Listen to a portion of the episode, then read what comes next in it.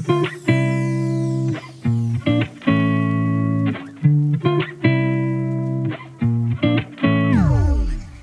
本一本又一本，欢迎来到又一本，我是 Bonnie，我是 Blake。今天呢，我们要跟大家分享的这本书是教你如何赏云。这个书名是叫《宇宙的答案，云知道》。第一次看到是有一个书店他在介绍这一本书，我就觉得太有趣了，因为我很好奇他会分享关于赏云有什么样的方法技巧，有什么知识是我们需要了解，可以帮助我们赏云的。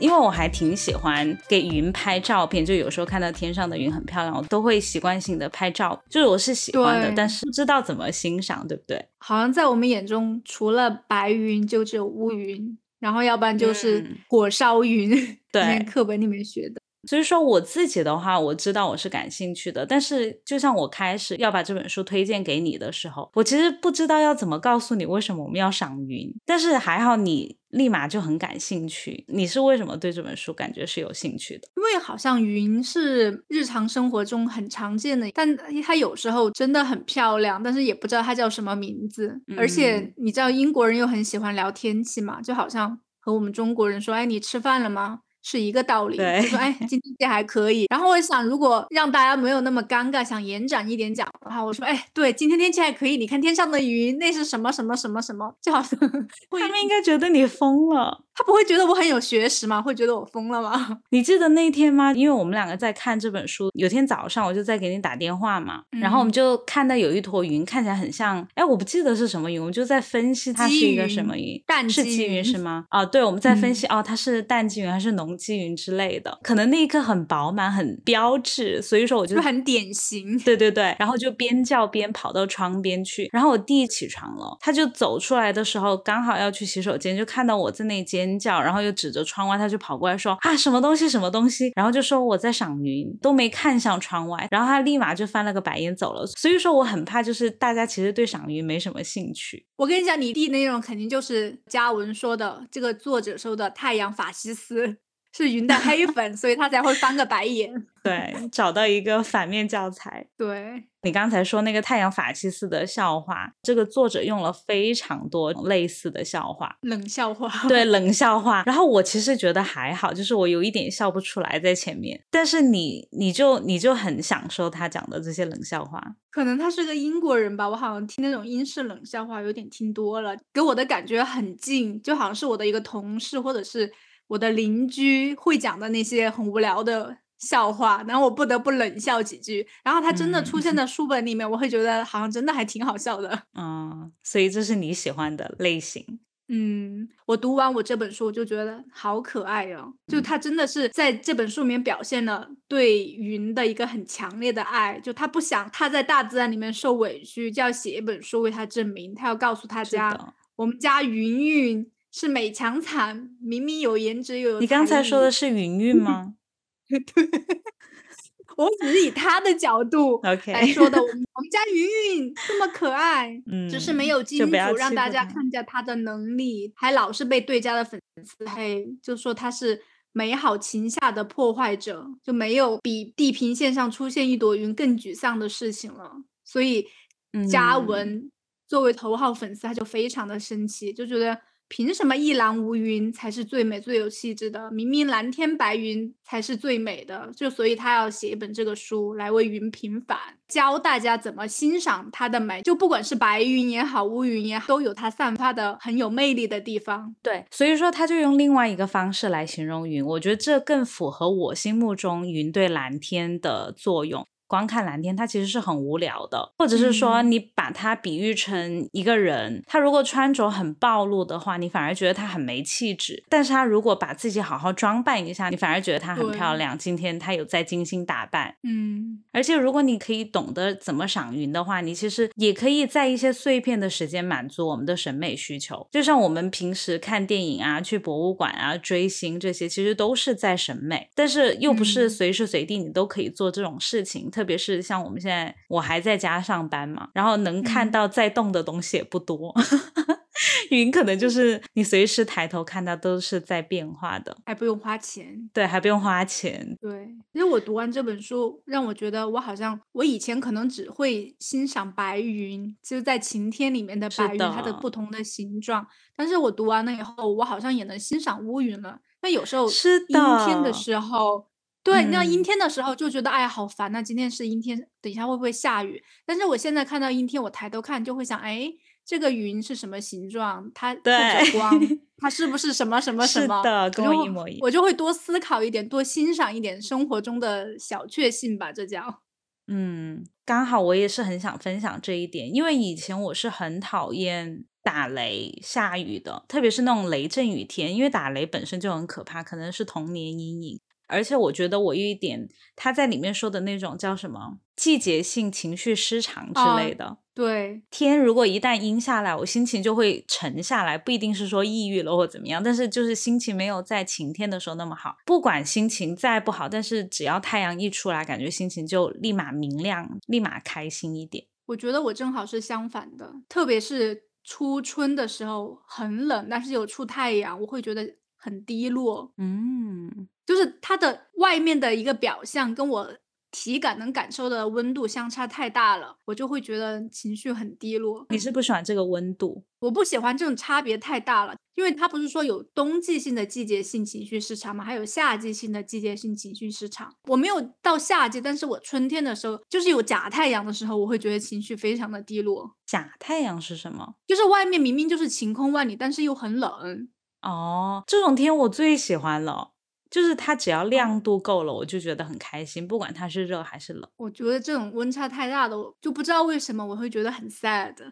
嗯，所以说不管我们是什么病症，但是我们都会受天气的影响，就这是我们两个差不多的一点。对。所以说，我想说，我被改变了一点，就是他书里面不是介绍了十种云吗？我现在最喜欢的就是会打雷闪电的那个积雨云，因为我觉得他好有个性，就感觉是一个大写的云。特别是我觉得跟这个作者嘉文他描述的方式也很有关系，因为他讲了一个很生动的故事，就是说在之前美国海军陆战队的有一个飞行员叫蓝青。他穿过了一个正在闪电打雷的巨云的正中心之后，还死里逃生。就你知道，我有问我飞行员的朋友，他们做飞行员都是要学习云的，就是你要对云有一定的了解，因为你在天上飞。像积云的话，基本上他们都是会绕开的。对，因为像积云。这可能你要看了书才会知道，就是积雨云的话，它其实是一个超级大的，你可以理解成一个超级大的大乌云，然后它可以分成单个的，或者是说很多个这种云，它们聚在一起。当它们全部都聚在一起的时候，它们的能量是非常惊人的。像一般的云的话，它分类分成了就是低、中、高，它把天空分成了三层。有低处的云、中处的云，还有高组云。但是像积云，它可以横跨三层，而且在它成熟的时候，它释放的能量相当于有十颗轰炸广岛原子弹的能量。它的长相就长得本来就很像蘑菇云，就像原子弹爆的那一刻，对，它就有那么高。为什么那些飞行员要避开它？不管是它的上面、中间还是下面，都是对飞机很危险的。比如说，在它最高的地方，它有那些水汽，因为一些原因，可能是气压太低了，它还没有办法结冰，也可能是因为没有一些其他的条件，反正它就是没有结冰，它还是水汽的状态。但是当飞机穿过的时候，它就会在飞机的表面结一层冰。这个其实对飞机来说它是很致命的，它会改变你的空气动力性质，就是你不能正常飞行了。但是如果你这个飞机要想从它的中间穿过去的话，更可怕，因为它中间就是乱流。就像我们平时坐飞机的时候，有一些轻微的乱流都已经觉得很可怕了，但它中间那种是很疯狂的乱流。所以说，当飞行员就是没有办法避免这种可能快速成长起来的积雨云的话，他们就会往高处爬，就爬升到很高的地方，越过这个积雨云。然后蓝青它里面讲的这个故事，就是那个海军陆战队的飞行员蓝青，他当时就是在爬升的时候，我觉得他太倒霉了，因为他的引擎突然坏了。然后他把在爬升的时候，他把整个控制杆都扯下来了。我觉得想着就觉得天哪，那一刻不知道有多绝望。对对，嗯，所以说当当时就只有一个选择嘛，就是跳伞。但是这个过程当中，他就刚刚好跳到了那个积云的正中心，从那个积云掉下去。虽然它是一坨云，就是因为我们看到的云一般都是白的，哪怕不是白的，它也是灰的。但是因为这种云它不是水滴组成的，它是冰晶在里面。他说形容就是一片漆黑，然后他就感觉被那种乱流上下的，就像锅铲一样，就是在那里翻滚，就是他掉下去了，然后又被乱流推上去，然后还要被冰雹袭击。他还说在这个过程当中，他感觉他看到了闪电，听到了打雷，而且我觉得他的那个形容让我觉得很可怕的是，他说因为他被迫跳伞。被吸进了积云的中心，然后他说闪电划过了我的伞棚，我听到的不是雷声，我是触碰到了雷声。对，我觉得好真实啊，感觉好吓人啊。而且他说他当时看到的那个样子，他形容是大自然的疯人院。嗯，因为他就一直被抛上去，然后又掉下来，抛上去，掉下来。按照他那个高度掉下来的话，其实只需要十分钟就到地面了。但是他花了四十分钟才掉落地面，所以他有三十分钟都在里面被晃来晃去。对，他就成为了有史以来唯一一个曾经到达积云中线还活着回来的人。我在看这个故事的时候，他就给我留下了一个非常深刻的印象。关键是在我读到这一种类型的云之前的那个星期，刚好遇到了两次这种天气，只是当时我还没有读到，所以说我没有办法很系统的来。分析和来欣赏这种云，所以说我就想再等一次，因为反正天气，因为我们现在南半球已经到了夏天了嘛，像这种雷阵雨可能会稍微频繁一点，我就一直在等这个云。然后上周三，嗯，你听吧，就上周三的时候，我觉得是我离它最近的一次。因为我现在每天早上起来就差不多九点之前嘛，然后我就会跑到窗边去看一下今天的天气啊，就是给自己做一个天气预报。然后那天我就看，就是天气很好，我看到了两种云。哎，我先给你描述一下这两种云，看你跟我想的是不是一样的。天空其实有很多那种小小的云，左边的云和右边的云其实差别挺大的。左边的那种云，它有一点像雾状的，但是它不是一整片，就小小的一片。你觉得这是什么云？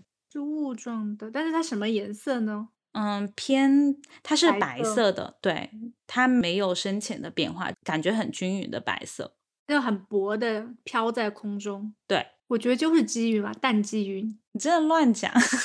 好，再给你补充一个，我可能没讲清楚，它没有轮廓。它没有轮廓，又是白的，因为吗？对，我觉得是层云，因为它会分成很多种嘛。然后我看了一下那些图片，我觉得这个应该是碎层云。嗯。像刚才我跟 Blake 讲的这两种云，层云和积云，它们其实都是被分在低云族里面的。因为低云族它其实有四种云，中云族有三种云，然后最高的高云族也是三种，加起来就是十种。我来跟你讲一下我的分析的过程好了。因为这个云，我看它的高度，我觉得它是在比较偏低的位置，所以说我就自己暂定把它定为是低云族。然后像低云族的话，第一种就是我们都很熟悉的，就是如果我现在让你画一个云，大家都会画的那个云，就叫积云，它轮廓很清楚，我们就会画一个像棉花糖一样的很多花瓣儿、很多瓣儿的那种。然后另外一种就是积雨云。像蘑菇云一样的，对，像蘑菇云一样的，一般就是会打雷闪电的那种云。一般它来了，我们都会知道，因为天就会变得乌漆嘛黑的。对。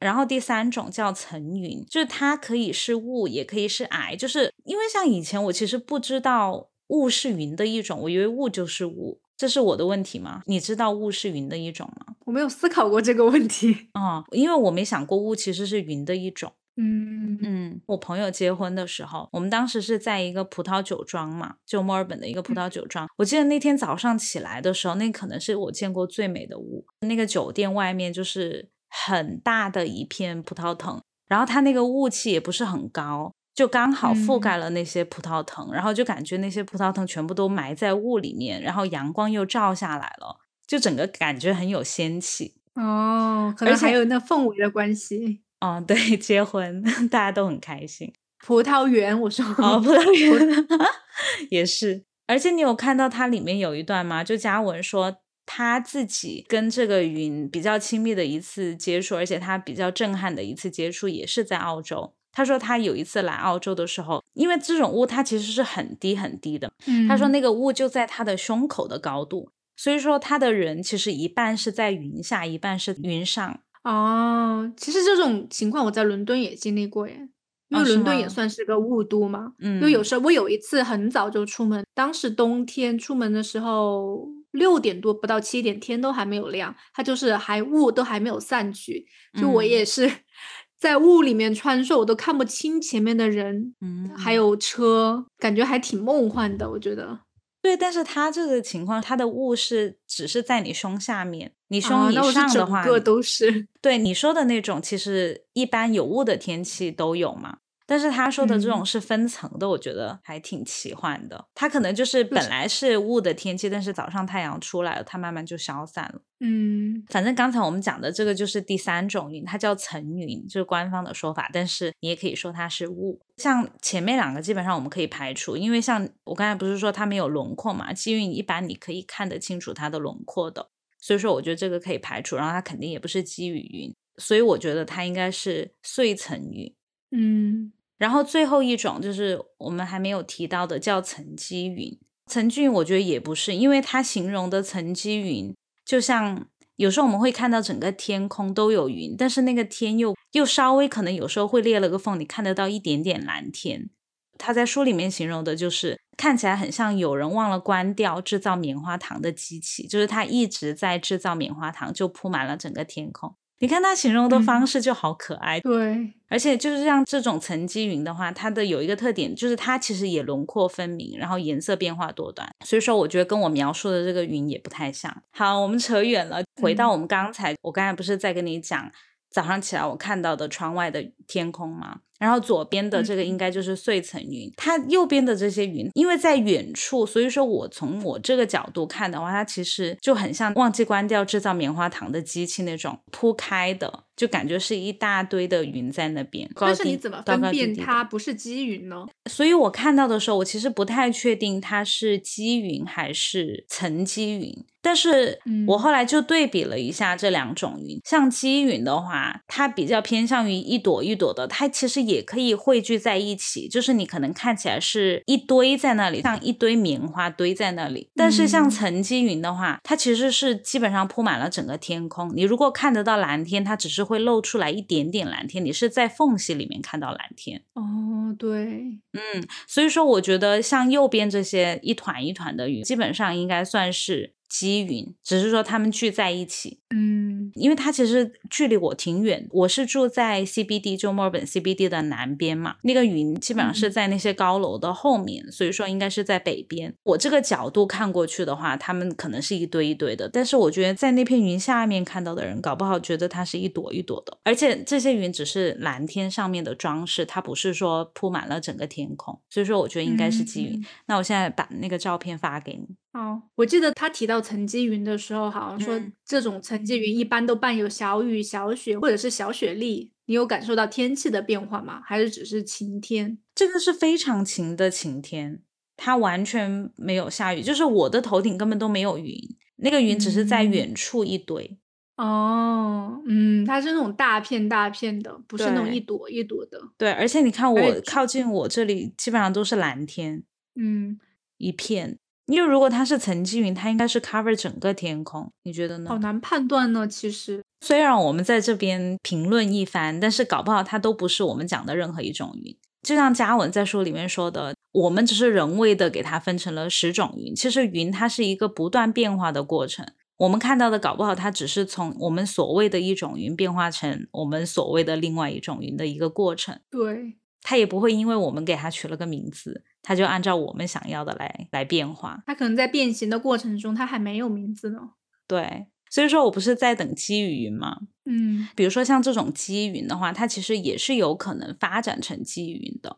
嗯，对的。它会从一个淡积云，可能就是薄薄的，发展成中积云，然后中积云发展成浓积云，然后浓积云突然一下就像原子弹爆发一样，就产生蘑菇云向上发展，它可能就变成了积雨云。所以说，虽然这个天气看起来非常的晴朗，但是我看了一下天气预报，说下午会下雨，有可能还是会变成雷阵雨。所以说，还是继续看。然后我就开始上班了嘛，你知道吗？就是到了十点的时候，看到有一片乌云飘过来了，来了，它来了，是对，它来了。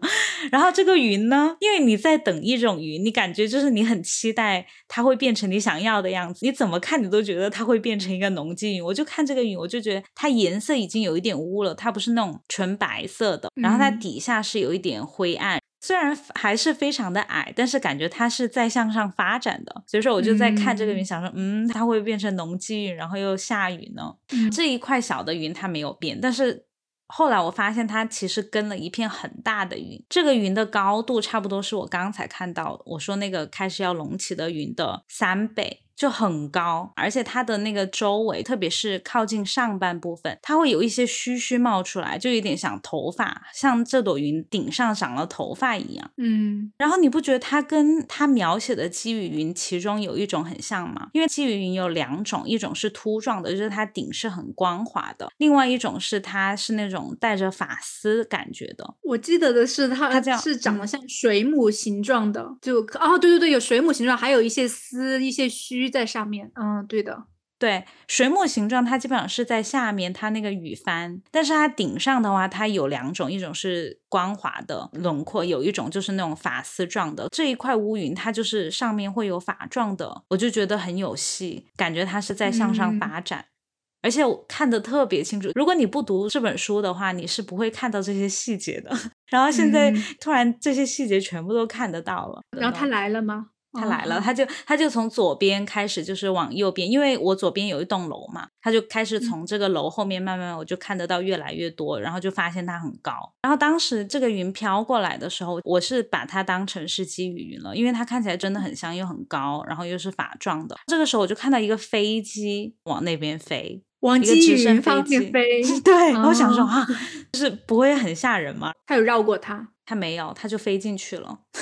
他飞进去，那肯定不是积雨云。对，他也他也不是从中间飞过去的，他就从他的那个边边角角，因为他还在往这边移动嘛，我还没看到他整个就是飞到那一个方向去了。因为它也越变越小，有点看不清楚。那可能不是积雨云。看书里面不是有说那个飞行员在积雨云里面有多吓人吗？经历了。生死的一个经历，对，而且我你看过《中国机长》吗？虽然他最后拍的有一点浮夸，就是他那个挡风玻璃碎了以后，他要回去迫降，然后他当时就出现了一大片的积雨云，就说不可能从中间穿过去，结果他突然。那个云可能听到了他们的呼唤，就分成了两半，然后飞机就从中间这样飞过去。我当时，我当时你知道，我看到我都被惊了。我想，天呐，你也拍的太浮夸了。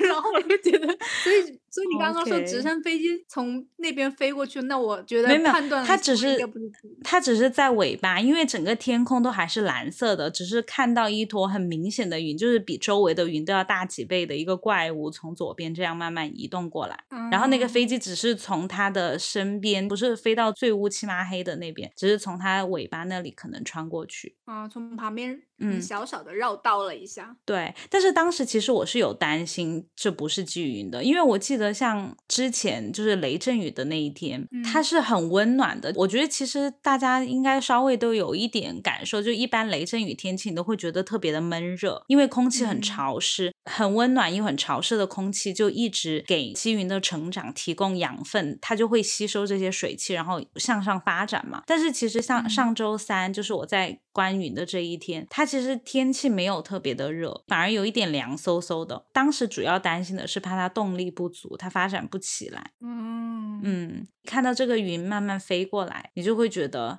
还是挺像积雨云的，而且我不知道为什么，就是这坨很大的怪物云飞过来的时候，本来风我感觉是从左边往右边在吹的，所以这个云过来嘛，旁边这些小积云感觉像被吓到了一样，都不动了。然后只有这个乌云在慢慢过来，然后就把这些小的积云全部吸进去了。听着好吓人呐，好像什么狼外婆啊，把它。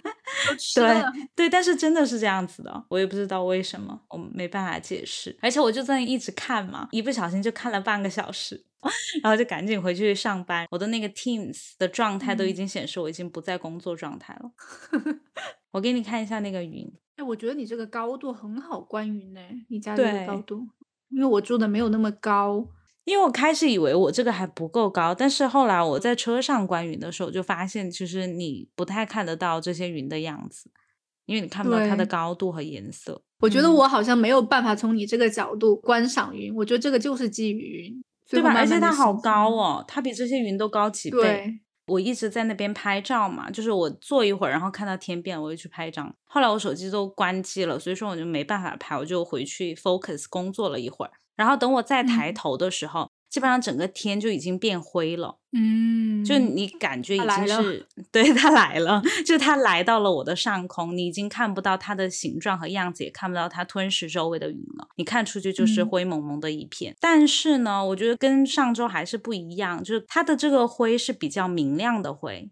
它不是暴雨来的时候那种一下子乌漆麻黑。我们现在日落是在八点半，晚上八点半的样子，所以说在那之前其实都是很亮的。然后我们公司每周四下午都会有一个固定的时间开会，就四点半的时候。然后上周四就是雷暴雨那天，我刚好在开会的时候，我坐在同一个位置，因为就是开会之前天都是亮的，我们开会可能没几分钟，天突然一下就全黑了，房间里面没开灯嘛，我基本上什么都看不到。同事如果要看到我的话，就是通过我电脑屏幕那个灯光照出来，照到我脸上，他们才看得到我，必须要开灯的那种暗度。嗯，我记得当时每隔几分钟就开始。打雷闪电，然后不过当时，但是是上个星期嘛，我没有拍照，我还没有读到积雨云，我还没有办法观赏的时候。但是其实那个天气你要观赏，你其实也拍不到什么，因为你就只能看到外面是黑的，然后雨打在窗户上。嗯，所以说今天这个它其实房间里面都是亮的，就是我根本不需要开灯，还是跟雷暴雨那天很不一样。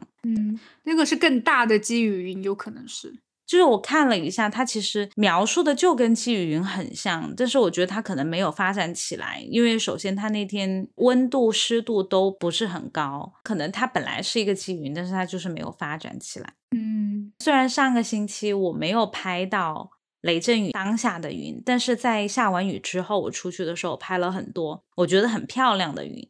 就我为什么想要等这个积云，就是我觉得它下完雨之后的云非常的漂亮。嗯。你有记得你在里面看的时候，它有讲一种云叫乳房状云，就有点像牛乳房一样。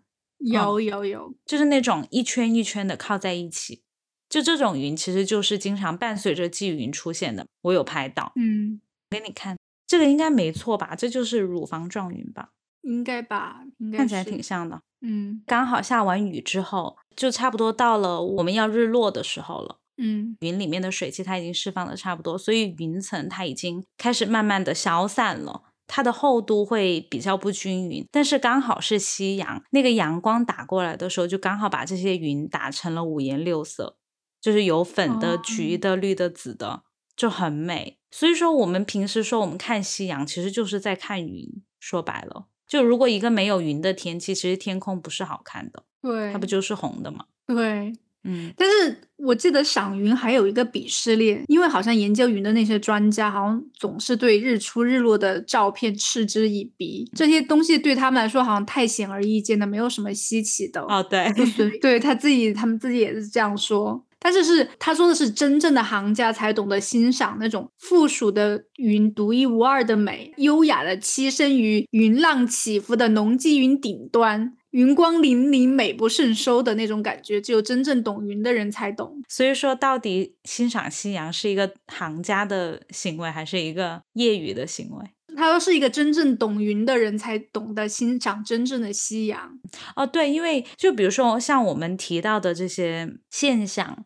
我们可能只是很笼统的在介绍一个我们的感受，但是书里面其实都有在跟你科普一些这方面的知识，而且它的科普非常的有趣，他会用一堆相关不相关，有些甚至莫名其妙的东西拿来做比较，但是可以非常好的可以帮助你理解一些物理现象啊、自然现象。他不是有介绍一些科学知识嘛？就比如说他在讲夕阳的时候，为什么太阳照射过来？就在夕阳的时候，我们可以看到云表现出各种不同的颜色。其实大家都知道，阳光其实是一个光谱，它有长波、短波各种波。然后为什么有一些短波它会被障碍物，比如说比较厚的云散射掉，但是长波就不会？它里面举的一个例子，它当时是用鸟来解释这个现象。他说，当那个鸟要轻浮水波的时候，你如果产生一些比较小的水波的话，它可能就会被水里的，比如说芦苇啊，把它打散了。但是，一些比较大的水波，它碰到芦苇的时候，可能因为它的波长非常的长，足以帮助这个水波穿过这些芦苇，它可以穿过芦苇再继续散开。但是短波可能就直接被打散了。他为了讲这个例子，他讲一个鸟带着他的家人迁徙，我开始就被他绕晕了。我想说他干嘛一直在这里讲鸟，然后搞半天。他是在讲那个鸟到了他新要居住的地方，把水波打散了。他就是为了解释，像太阳一般红光，它是比较长的波，在夕阳的时候，它比较有能力穿透比较厚的云层，所以说长波它就传到了我们的眼睛里面。但是那些短波，因为云层变厚，它就会被打散掉。嗯，其实说到底，它跟那个鸟一点关系都没有，但他可能就为了这个看起来有趣，他就讲了一大堆什么这个鸟要迁徙，带着他的老婆孩子。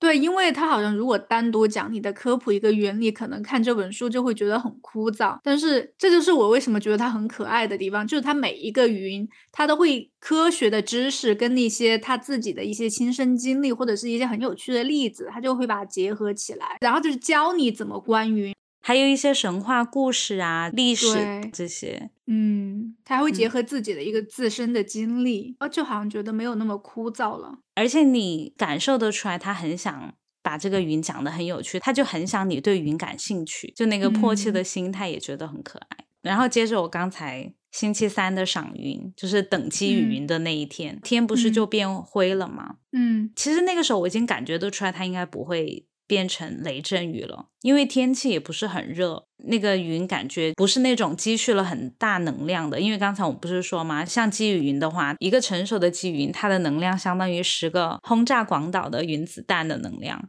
这个天空看起来就是要灰不灰的，我觉得应该就没戏。所以说，果然就差不多过了一个小时的样子，这片云就慢慢走了。就像刚才它过来的时候吃掉的那些积云，就变成了。这个乌云的尾巴拖在它后面，然后它就慢慢的往右边移，就走掉了。就散开，已经不是积雨云了。对，所以他就临时决定不当积雨云了。但是我觉得也有可能是我想错了，他可能从头到尾都不是。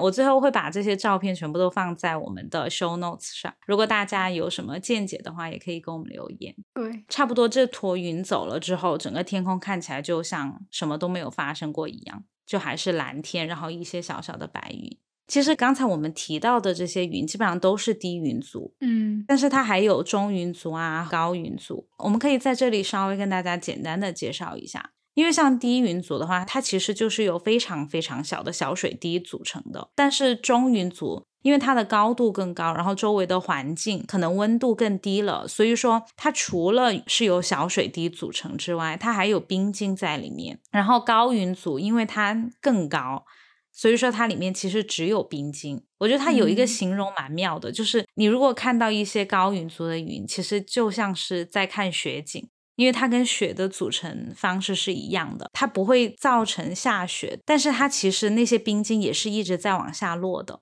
只是说它在落下的途中就已经化成了水或者蒸发掉了。对的，下一次你看到高云组的话，你就可以假设自己在看雪。像这三层云的话，它里面有教一个判断的手势，比如说你要区分三种其实比较容易搞混的云，你可以伸直你的手臂。然后往上三十度角，就是跟地面成三十度角的角度看。如果一个一个的云，它的大小小于你的一根手指的宽度的话，它就有可能是高云组里面的卷积云。然后如果它的那个大小是大于一根手指，小于三根手指的话，它就可能是中积云里面想长高的高积云。然后，如果它大于三根手指，基本上就是离我们最近的低云族的积云。所以，其实像卷积云、高积云和积云这三个，其实是很容易搞混的。但是，对，你可以用一些，比如说手法呀，大概的判断一下。其实那天我有拍到一张，我觉得这应该是高云族的卷积云，因为它的每一个云朵非常非常的小，但是又是连成一片的。你知道我读了这本书以后，我觉得我好像。给我印象最深的就是卷积云哦，可能是，嗯，我觉得可能跟我生活实在是太近了。它因为它不是说卷积云就像俗称就是鱼鳞天嘛，就它的那个形状就像鱼鳞一样。然后他就说，他为了去赏云，他要想告诉他的粉丝们那些云到底是像哪一条鱼，他就把他那一天 寻找鱼的过程全部都描述了一下。可能我觉得太生活化，离我生活太近了，因为他去的就是伦敦的一家鱼市场，那家鱼市场我也有去过很多次，嗯，然后我我觉得觉得他那种很生活化的那个过程，还说。那个老板，我都可以感受到，他可能穿了一个围裙，戴了个帽子，穿了个雨靴，看着有一个像神经病一样的人在你到处看鱼。他看鱼也不是为了真的是买鱼来吃鱼，只是为了来比较它的一个纹路。那个老板就说：“哎，你需要什么？”他说：“啊，我随便看看。”然后他还忍不住多嘴一句说：“你的那个青鱼看起来都不像波状的卷积云。”然后我觉得那个老板可能觉得他是个神经病吧，但是那个老板就说啊，那你不能去找这个，你要去找国王青鱼。然后他就去鱼市场里面寻找国王青鱼这个东西。你吃过青鱼吗？就是很多日本寿司店不是门口都会挂那个青字嘛，大家吃的生鱼片的那个纹路。看了以后，他看到了卷积云的鱼鳞天的那个花纹，他就非常的高兴，在那里看了很久，然后就把它买回去了。而且他买回去的途中，他还看到了鲤鱼。他形容的，我觉得也好搞笑。他说他看着他，我停下了脚步，目光被一条又大又肥的鲤鱼所吸引。他旁边是一摊阿拉斯加熏鱼的小贩，那条鲤鱼回瞪着我，眼睛眨也不眨，像死鱼一样。我想他本来就是死鱼啊，他放在那里的。而且鱼怎么眨眼睛？所以我就印象特别深刻。他看到那条鲤鱼以后，他看到那个纹路，他在那里思考了很久。哎，拜托拜托，快想起来，让我想一下那是什么啊？那就是漏光层状的高积云。然后，哎呀，我想了这么半天才想到，所以我就对这两种云印象特别深刻，就是卷积云，就是国王青鱼的那个纹路。高积云的漏光层的那种，就是鲤鱼身上的那个纹路，简直是一模一样。我觉得可能还是跟作者的手法写的那种描述有关系。而且他还在那说：“我必须得想起来，因为我是世界上最懂云的人，号称最懂云的人，因为他创建了赏云协会嘛。”对，他说他有明星光环，他必须得想起来，所以也被他想起来。对，所以我就印象很深刻，说啊，原来鱼鳞天大概就是那个样子的。所以这几个星期你有看到卷积云吗？没有，这几天因为英国是冬天，都是灰蒙蒙的一片。我跟你讲，我在澳洲，我感觉这几个星期我把所有云都看了一遍。哦，这是吧？这是吧？应该是，应该对。我觉得澳洲的天真的很适合观赏云。对，而且你们又是夏天。对的。所以看了这本书之后，你觉得为什么我们要赏云？我们为什么要赏云？所以你为什么我不知道为什么要赏云？其实我觉得，就即便是 Gavin 他写这本书，他也没有让你让你成为一个气象学家，就是他还是希望你在一天忙碌的工作中能够抽出一点时间，抬头望一望，来观赏生活中的浪漫。对，因为他觉得你赏云的话，就是一种很平等的主义，你任何人都可以自由自在、随时随地的观赏云，就地点也不是很重要。赏云的那个心境才是最重要的。嗯，虽然他一直在给我们科普这些云的种类啊，然后它的形成啊，它的气候啊，但是他也在说，就是其实云它是一个一直在流动的。你看到的每一秒，它都是在从一种类型变化成另外一种类型的过程。如果你关心它的来龙去脉的话，你可能会知道啊，它是水蒸气上升，或者是其他的情况下凝固之后变成小水滴组成的样子。但是它不会一直是水汽悬挂在那里，然后他用了一个很恰当，我自己觉得一个很恰当、很 make sense 的一个形容，就是说它其实就很像你往上抛一个网球一样，它可能会被风吹偏一点方向，但是当你网球被高高的抛向天空的时候，飞到最高点，它就会很优雅的在那里悬空几秒钟，然后再掉落下来。这其实就跟云很像，我们看到的云，它就是水分子在变化的过程中的那一刻的状态。它可能下一秒就已经化成水，或者是说又怎么样了？嗯，而且他也强调说，有些人他可能站在科学的制高点，鄙视那些可能要把云看成各种形状啊、乱看云的；然后也有些人就是纯粹的感性的观赏，然后也很鄙视那些科学家非要用一些科学的方式来解释云，打消掉了他们的美感。他就会用一些例子和一些故事告诉你，其实这两种都是非常好的。我觉得他想表达的就是，就像你刚才讲的，云就很像云云就很像他的一个孩子，他可能就很想你跟这个孩子交朋友。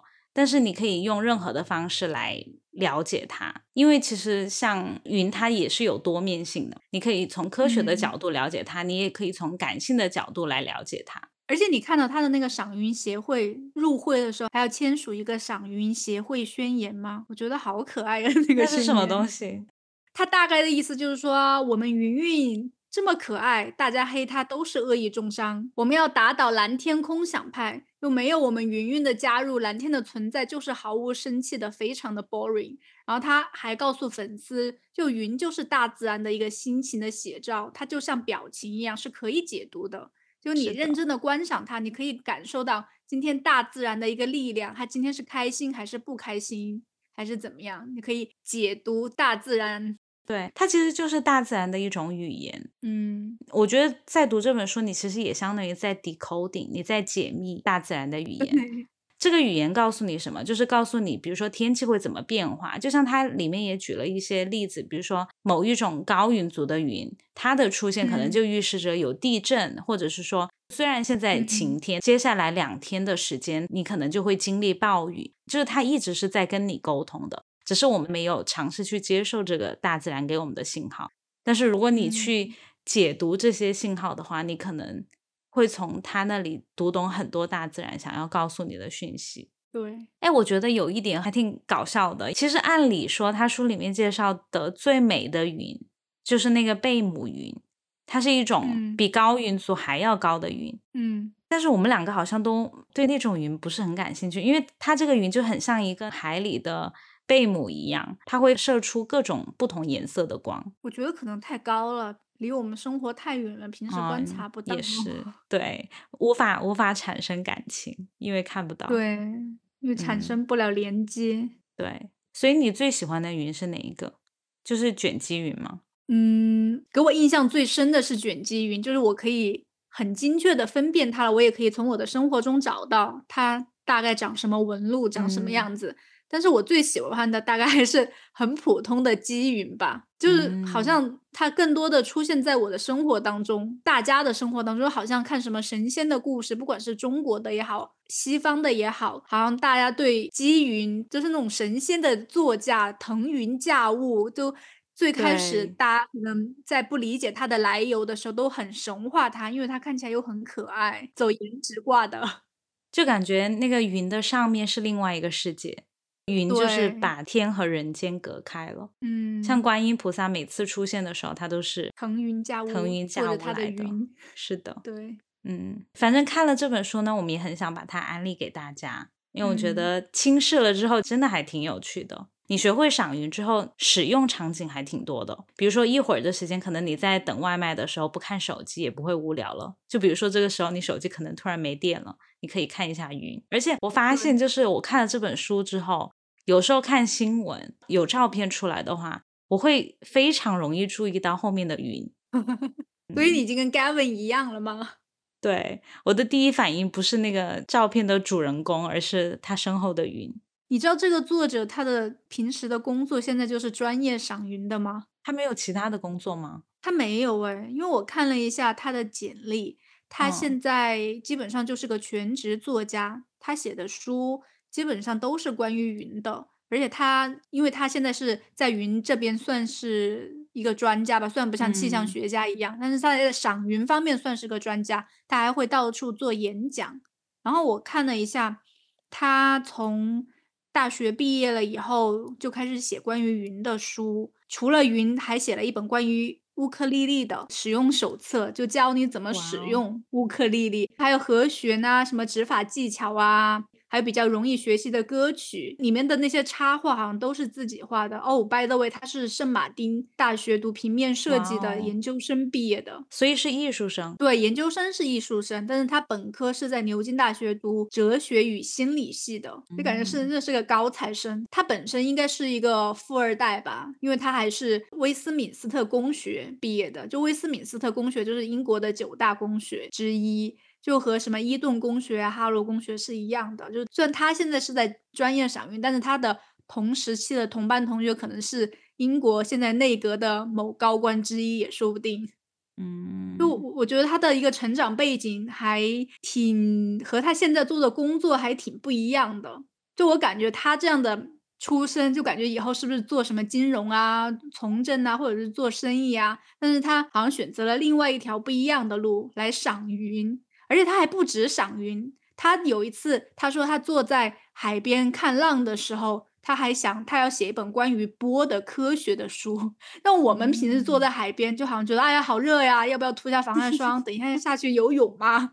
可能想的是这个，但是他好像还挺观察入微的，就看见海浪那个波，就写了一课关于什么微波呀、电子波呀，写了一本关于波的科普的书，而且那本书还得了英国皇家科学温顿科学图书奖。那个奖项的获得者最有名的应该就是 Stephen Hawking 吧，霍金。嗯，我就觉得他的那个职业规划和他的成长背景，还有他的学历，完全就是截然不同的几条路。听下来，我感觉他就是一个很热爱生活的人，他就选择了他自己的兴趣爱好，然后就去投身在自己喜欢的事情，感觉就是一个很爱大自然，然后很喜欢观察事物的这么一个人，生活很积极的一个人。就看了他的书以后，好像对生活的一些很负面的想法也会改观了一点。嗯。你会吗？我读他的书之前，我大概想的是科普云的知识，我大概看一下。但是我读了作者这种写作方式，我会对云真的是会有一点改观，而且他的写作方式很特别，很很有趣。我觉得可能就是像你认识一个新朋友的时候，那个介绍的人他怎么描述这个人也很。也很重要。他如果把他描述一个有趣的灵魂的人，你可能自然会对他产生好感，更愿意了解他。所以说，这个介绍人非常的不错。对，更多的是他对云的形容更感兴趣了。反正我觉得你在认识他之前，他可能就只是一个符号，只是一个样子，一个名字。但是你认识他之后，你可能就会对他更了解，然后也更有感情。就跟认识了一个新朋友一样，那我们也希望大家有空的时候可以跟我们一起来赏云，在你不想玩手机的时候，你还有其他的选择。嗯，那好吧，那我们今天的节目差不多就到这里了。之后呢，我会把我这些图片发在 show notes 里面，如果大家就是有什么想跟我们讨论的，都可以跟我们留言。如果你喜欢我们的节目，请记得点赞订阅。那我们下一期再见，拜拜，拜拜。